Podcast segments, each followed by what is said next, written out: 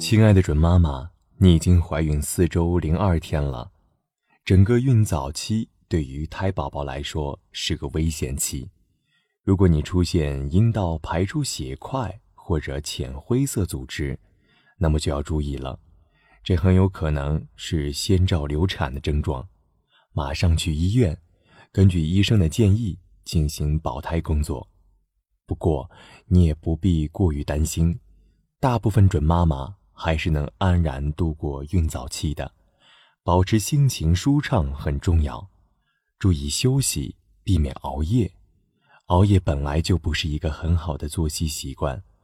如果你已经确诊怀孕了，就更要注意休息。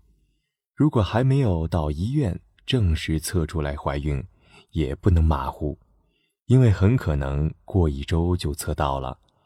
孕妇熬夜会使预产期推迟，加大孕妇的身体和心理负担，还会影响宝宝的生物钟，不利于宝宝出生后养成良好的睡眠习惯。